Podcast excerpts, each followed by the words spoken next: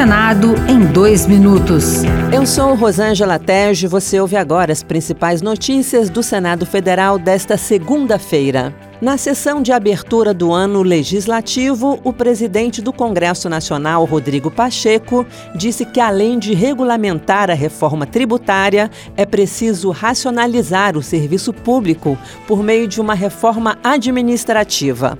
Ele ainda destacou as discussões sobre o fim da reeleição e a definição de mandatos para os ministros do Supremo Tribunal Federal. Outro tema para o qual dedicaremos especial atenção será o da segurança pública urge a instituição de fóruns para debate sobre o crescimento da violência nas cidades e na zona rural. Uma das prioridades também citadas pelo presidente do Senado é a reforma eleitoral. Entre os pontos a serem debatidos está a unificação das eleições municipais, estaduais e presidenciais. O tema já está em debate no Senado.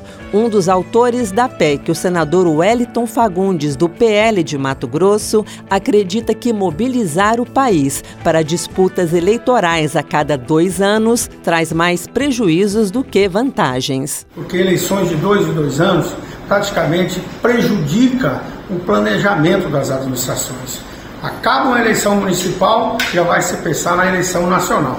E por isso nós trabalhamos muito e queremos sim é, ver é, essa proposta aprovada o mais rápido possível no Congresso Nacional. Outras notícias sobre o Senado estão disponíveis em senado.leg.br barra rádio. Senado em dois minutos. Uma produção Rádio Senado.